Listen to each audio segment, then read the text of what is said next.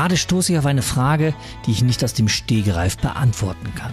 Mein Kunde hat einen neuen Beruf. Muss ich das dem Versicherer melden? Meine Mandantin ist seit drei Jahren berufsunfähig. Darf sie was dazu verdienen? Berufsunfähigkeit oder Grundfähigkeit? Ist das wirklich ein Entweder-Oder? Diese und jede Menge weiterer Fragen beschäftigen täglich viele Versicherungsvermittler.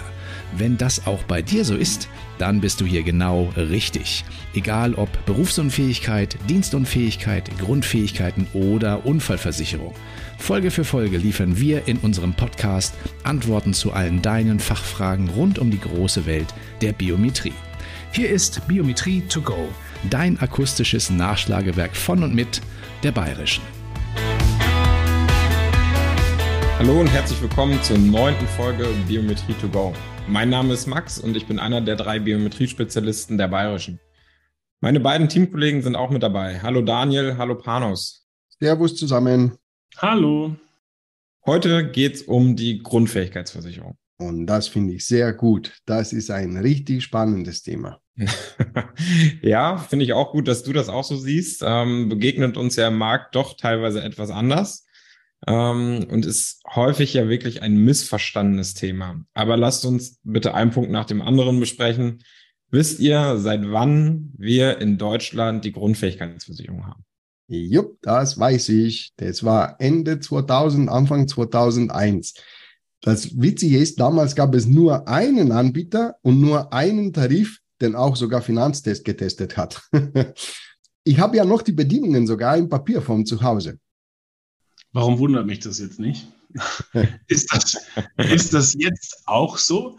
Wir haben jetzt ungefähr 23 oder 24 Anbieter mit mehr als 160 Tarifen bzw. Tarifkombinationen. Die Entwicklung ist also phänomenal.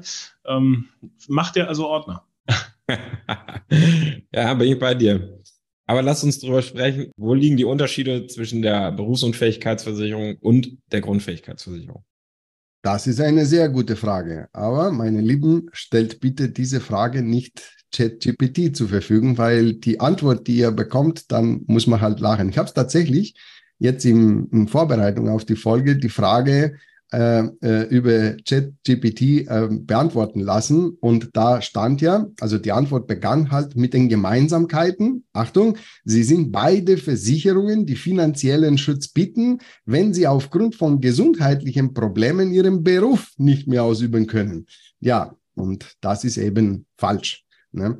Das Leistungsversprechen der BU ist ja ganz einfach. Man bekommt die BU-Rente, wenn der zuletzt in gesunden Tagen ausgeübte Beruf gesundheitsbedingt zumindest 50 Prozent nicht mehr ausgeübt werden kann.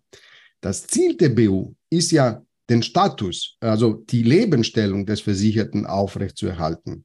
Liebe Zuhörerinnen, liebe Zuhörer, wenn ihr da Details erfahren möchtet, dann bitte gerne Folge 3 anhören. Da haben wir das Thema sehr ausführlich besprochen. Bei der Grundfähigkeitenversicherung ist es aber anders. Dort ist das Leistungsversprechen, das hat nichts mit dem Beruf oder mit der Lebensstellung des Versicherten zu tun. Die Rente wird einfach ausgezahlt, wenn die Grundfähigkeit X für einen Zeitraum mindestens Y verloren gegangen ist. Da sind also zwei völlig unterschiedliche Zielsetzungen. Und daraus folgt natürlich auch eine unterschiedliche Leistungsprüfung. Bei der BU-Leistungsprüfung muss der Kunde eine Tätigkeitsbeschreibung abgeben. Bei der Grundfähigkeit spielt das aber überhaupt keine Rolle und wird auch nicht bedienungsseitig verlangt. Auch die Themen Verweisbarkeit oder Umorganisation sind ganz einfach bei der Grundfähigkeit, wie soll ich sagen, Fremdwörter. Die Grundfähigkeit leistet auch dann, wenn der Beruf trotz des Verlustes der Grundfähigkeit weiter ausgeübt werden kann. Das heißt, man kann aber schon sagen, die Grundfähigkeiten ist keine BU-Light. Kann die Grundfähigkeiten zumindest einen mittelbaren Bezug zum Beruf des Versicherten haben, Max?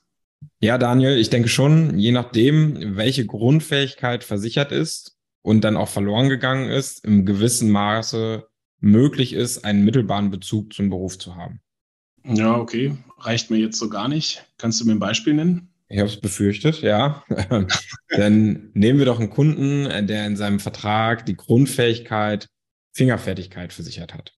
und dann als Krankheit hier eine schwere Fingerarthrose aufgetreten ist und im Zuge dessen die Fingerfertigkeit verloren gegangen ist. Und da fallen mir wirklich spontan auch viele Berufe ein, bei denen die Fingerfertigkeit doch eine wichtige Rolle spielt. Ich würde dir gerne zum Beispiel den Zahnarzt, den Elektriker, Bäcker, die Friseurmeisterin, Malerin, Mechatroniker nennen und je nach Ausprägung der Erkrankung können hier typische Tätigkeiten kaum möglich oder mit sehr vielen Schmerzen verbunden sein. Ja, absolut richtig. Oder ein anderes Beispiel. Ähm, nehmen wir mal an, der Kunde hatte einen Autounfall mit einem äh, Schädelhirntrauma. Je nach Ausprägung und Verlauf kann das zu Gedächtnis oder auch zu Konzentrationsstörungen führen. Und jetzt mal ernsthaft die Frage, bei welcher beruflichen Tätigkeit ist man auf sein Gedächtnis, auf seine Konzentration oder auf seine Handlungsplanung nicht angewiesen? Mir fällt ja kaum ein Beruf ein. Man sieht also, dass es einen mittelbaren Bezug zum Beruf sehr wohl geben kann. Ha, also ist die Grundfähigkeiten dann doch eine BU-Light? Du willst dich heute streiten, oder? Also nein, definitiv ist die Grundfähigkeiten keine BU-Light. Und muss es ja auch gar nicht. Das sind zwei unterschiedliche Formen der Absicherung. Naja, ich höre immer wieder ein Beispiel. Wenn der Fliesenleger sich nicht mehr knien kann, dann gibt es Leistung. Das ist bei der BU auch so. genau. Aber was ähnlich aussieht, muss auch nicht gleich sein. Bei der Grundfähigkeiten Knie kann ich mich gar nicht mehr hinknien. Also überhaupt nicht. Dann gibt es Leistung. Bei der BU aber, um das jetzt sehr vereinfacht darzustellen, ich kann mich zwar noch hinknien, aber das reicht für weniger als 50 Prozent meiner Tätigkeit. Das heißt, bei der BU würde ich sogar unter Umständen früher die Leistung bekommen. Aber liebe Zuhörerinnen, liebe Zuhörer, das ist natürlich sehr platt ausgedrückt, soll aber zeigen, dass diese zwei Produktgattungen nicht besser oder schlechter sind, sondern unterschiedlich. Ja, bin ich voll und ganz bei dir. Und die Frage, die sich am langen Ende doch immer stellt, ist, was der Kunde absichern möchte und welches Restrisiko er dann halt auch selber tragen möchte. Genau, du hast das jetzt auf den Punkt gebracht. Ich finde, dass der richtige Weg für die Kolleginnen und Kollegen draußen im Vertrieb ist ganz einfach. Bitte beide Wege aufzeigen mit allen Unterschieden, mit allen Vorteilen, mit allen Nachteilen und überlasst bitte die Entscheidung dem Kunden.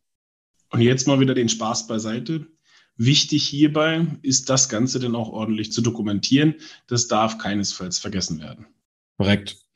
Jetzt aber mal eine andere Frage. Hm, wir haben uns ja schon die ein oder anderen Bedingungswerke zur Grundfähigkeitsversicherung durchgelesen. Und hier steht immer eine komplizierte Beschreibung der verschiedenen Fähigkeiten. Wie läuft denn sowas in der Leistungsprüfung ab? Also um erstmal die Angst vorwegzunehmen.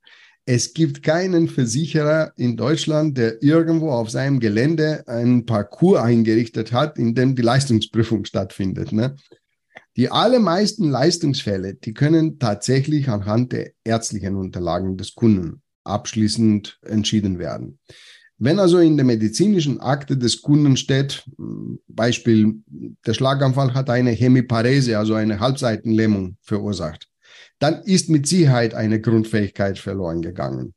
Je nach Akte, das kann ja das Gehen sein oder das kann ja der Gebrauch einer Hand sein oder sonst irgendeine. Oder wenn es in der medizinischen Akte steht, hier liegt ja Pflegebedürftigkeit vor, dann ist es auch eine klare Sache. Mann, ihr macht mir heute wirklich Freude. Also spielen die Bedingungen gar keine Rolle in den Grundfähigkeiten. Natürlich spielen die Bedienungen und die unterschiedlichen Definitionen, Daniel, eine Rolle und zwar eine wichtige. Also, ähm, nehmen wir mal als Beispiel die Grundfähigkeit gehen. Bei manchen Versicherern steht ja in den Bedienungen, die Grundfähigkeit ist verloren gegangen, wenn man keine 200 Meter mit einer Pause von einer Minute gehen kann. Bei anderen Versicherern wiederum, so wie jetzt beispielsweise bei uns, ist die Grundfähigkeit gehen dann verloren, wenn man keine 400 Meter ohne Pause gehen kann. Also der erste 200 Meter plus Pause von maximal einer Minute. Der zweite Versicherer 400 Meter ohne Pause. Jetzt stellen wir uns mal vor, der Kunde, der konkrete Kunde, der leidet an COPD, also in diese chronische obstruktive Lungenerkrankung. Hier kommt es auf das Stadium der Erkrankung an. Je nachdem, in welchem Stadium der Kunde sich befindet mit seiner Erkrankung, kann es natürlich möglich sein, dass er 200 Meter mit einer Pause von einer Minute schafft. Aber unmöglich 400 Meter ohne Pause.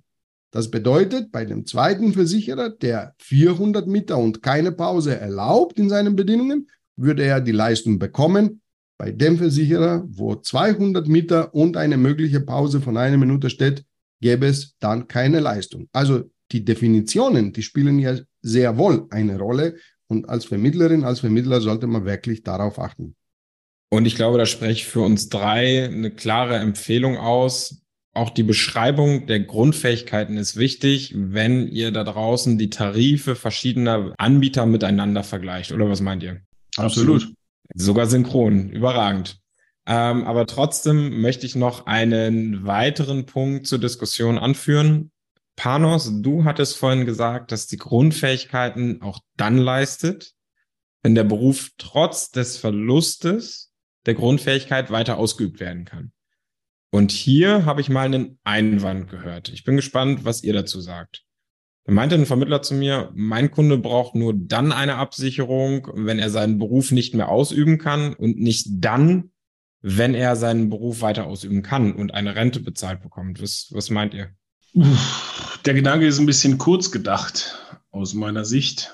Wenn ich eine versicherte Grundfähigkeit also verloren habe, meinen Beruf aber trotzdem weiter ausüben kann und die Leistung aus der Grundfähigkeitenversicherung bekomme, kann ich vielleicht die Arbeitszeit etwas reduzieren oder auch auf einen entspannteren Arbeitsplatz mit geringerem Gehalt ausweichen und somit mir mein Leben leichter machen und leichter gestalten, ohne zwangsläufig einen finanziellen Verlust hinnehmen zu müssen. Ähm, ich denke, wie Panos vorher sagte, die Entscheidung ist wichtig, hier wirklich dem Kunden zu überlassen. Ja, perfekt. Halte ich für ein überragendes Schlusswort, Männer und würde sagen, das war's heute wieder. Liebe Zuhörerinnen, liebe Zuhörer, das war tatsächlich schon die neunte Folge Biometrie to go. Wir hoffen auch heute, dass es euch gefallen hat und dass ihr einen Mehrwert für euren Beratungsalltag mitnehmt. Unseren Podcast könnt ihr auf allen gängigen Streaming-Diensten abonnieren. Und es wird uns auch sehr freuen, wenn ihr in zwei Wochen zur nächsten Folge wieder einschaltet. Das war's von mir. Vielen Dank fürs Zuhören. Wir freuen uns drauf. Bleibt einfach dran. Bis zum nächsten Mal.